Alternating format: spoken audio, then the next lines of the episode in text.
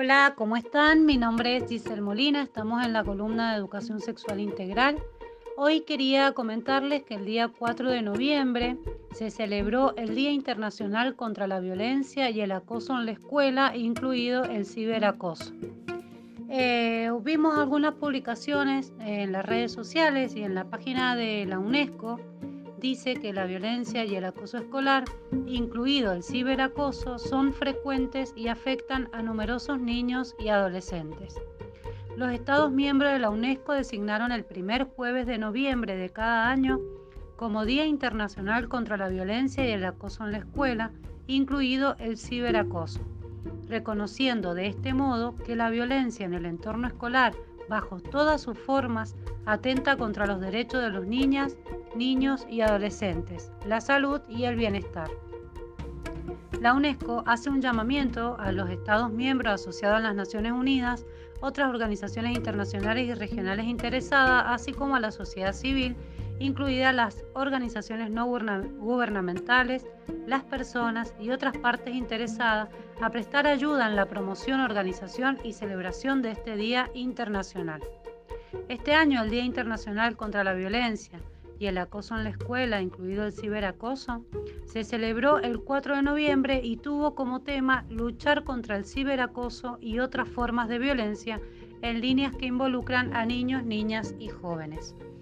Mientras los países se encuentran en distintas fases en su respuesta a la pandemia del COVID-19, la vida y la educación de niños, niñas y jóvenes de todo el mundo se desarrolla cada vez más en línea.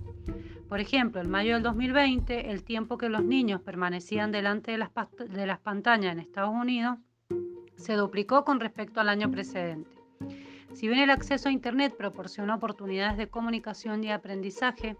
también expone cada vez más a los niños y jóvenes a la violencia en línea.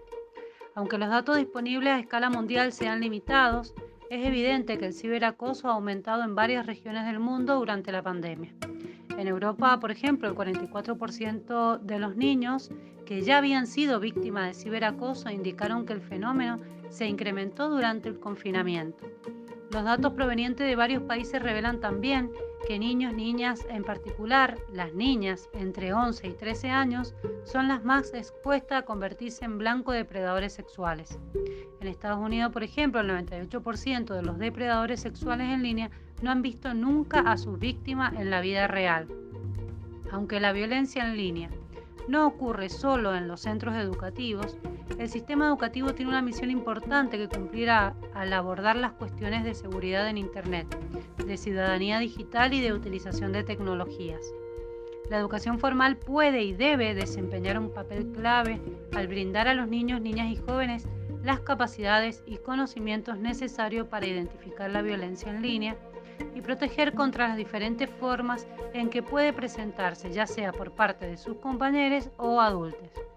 La violencia en línea, incluido el ciberacoso, afecta los rendimientos escolares, la salud mental y la calidad de vida de los estudiantes. Niños y niñas suelen ser víctimas de acoso, tienen tres veces más probabilidad de sentirse excluidos en la escuela que aquellos que no. Además, corren el doble de riesgo de faltar a clases y tienden más a abandonar el sistema educativo formal antes de terminar sus estudios secundarios. Este día, como les mencionaba, el 4 de noviembre, tuvo como objetivo sensibilizar a las personas a escala mundial acerca del problema de la violencia en línea y el ciberacoso, sus consecuencias y la necesidad de ponerle fin. También hace un llamado a los alumnos, padres y demás miembros de la comunidad educativa a las autoridades encargadas de la educación y los diversos sectores asociados, incluido el sector de las tecnologías, por supuesto, a ponerle atención a este problema para incitarlos a contribuir a la prevención de la violencia en línea con miras a garantizar la seguridad y el bienestar de niños, niñas y jóvenes. En Argentina tenemos la ley 26.892 que habla eh, específicamente de bullying que eh, lleva por nombre eh, bueno, justamente esto del bullying que regula las convivencias en las escuelas y busca reducir los conflictos en la comunidad educativa. Pero con todo esto que hemos estado charlando, eh, más precisamente sobre el ciberbullying, en este apartado podríamos eh, especificar que en el Ministerio de la Nación Argentina menciona que bullying es el acoso físico o psicológico que compañeros de escuela hacen a otro estudiante La ley que les mencionaba recién, la 26.892, establece criterios para tratar los conflictos dentro de las escuelas de todos los niveles del sistema educativo nacional. Los principios de esta ley son respetar la dignidad e intimidad de las personas, reconocer los valores, creencias e identidades culturales de todas las personas, rechazar toda forma de discriminación, hostigamiento, violencia y exclusión entre los integrantes de la comunidad educativa, aunque se cometan virtualmente o por medio de tecnología de la información y comunicación como el ciberbullying que mencionábamos recién.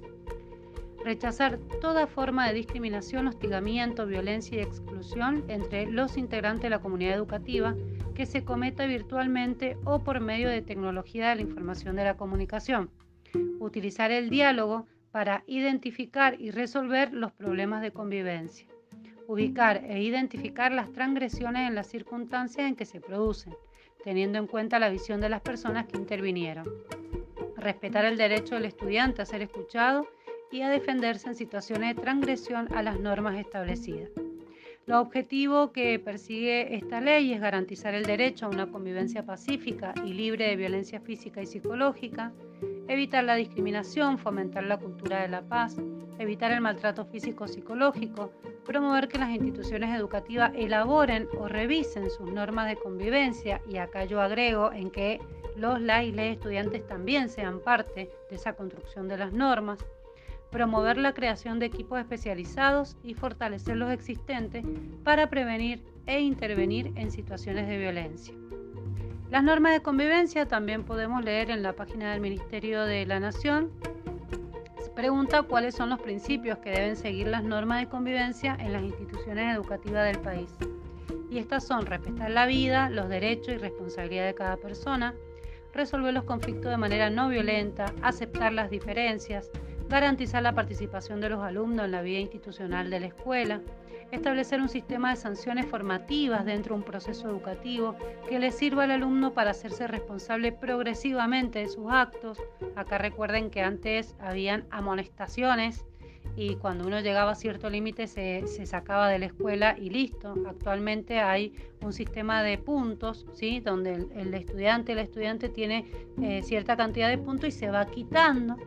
Pero eh, bueno, como el secundario también, el Mendoza es un, derecho, ¿sí? la escuela secundaria también es un derecho, eh, no podemos eh, excluir a los la estudiantes por, por dichas faltas. ¿Se puede limitar de algún modo la participación en la vida educativa? No, porque está expresamente prohibida que cualquier norma o medida que limite el derecho de los docentes, estudiantes o sus familias a participar en la vida institucional y eh, si existe algún tipo de límite a las sanciones que se pueden imponer a los alumnos, claro que sí, quedan expresamente prohibidas las sanciones que atenten contra el derecho a la educación, como les mencionaba recién, o que impidan la continuidad de los alumnos en el sistema educativo. Entonces, estos dos apartados de la UNESCO y del Ministerio de la Nación Argentina, del Ministerio de Educación de la Nación Argentina, eh, es justamente para eh, conocer cuáles son más o menos los lineamientos a nivel mundial y a nivel nacional sobre la violencia, el acoso escolar, que hablamos siempre de bullying y ciberbullying, teniendo en cuenta también que durante todo este tiempo eh, se ha hecho una educación completamente en línea y eso ha significado cosas que quizás venían pasando antes de la pandemia, pero que se han puesto en evidencia actualmente con el uso de los celulares, con el uso de, eh, del trabajo permanente entre docentes y estudiantes, entre directivos y docentes también, eh, con el uso de las nuevas tecnologías o de las tecnologías que ya de nuevas, nuevas no tienen tanto. Así que bueno, espero que les haya servido esta información. Eh, sepan que pueden hacer consultas o hacer devoluciones de esto que yo les traigo eh, a las distintas páginas de educación sexual integral, como es en Instagram, que es arroba educación sexual integral-esi, o en la página de Facebook, que es por más ESI, pero que bueno, también saben que estamos en YouTube, en, en Spotify, en Telegram, siempre lo van a encontrar como educación sexual integral-esi. Así que por mi parte me despido, que tengan una bonita semana.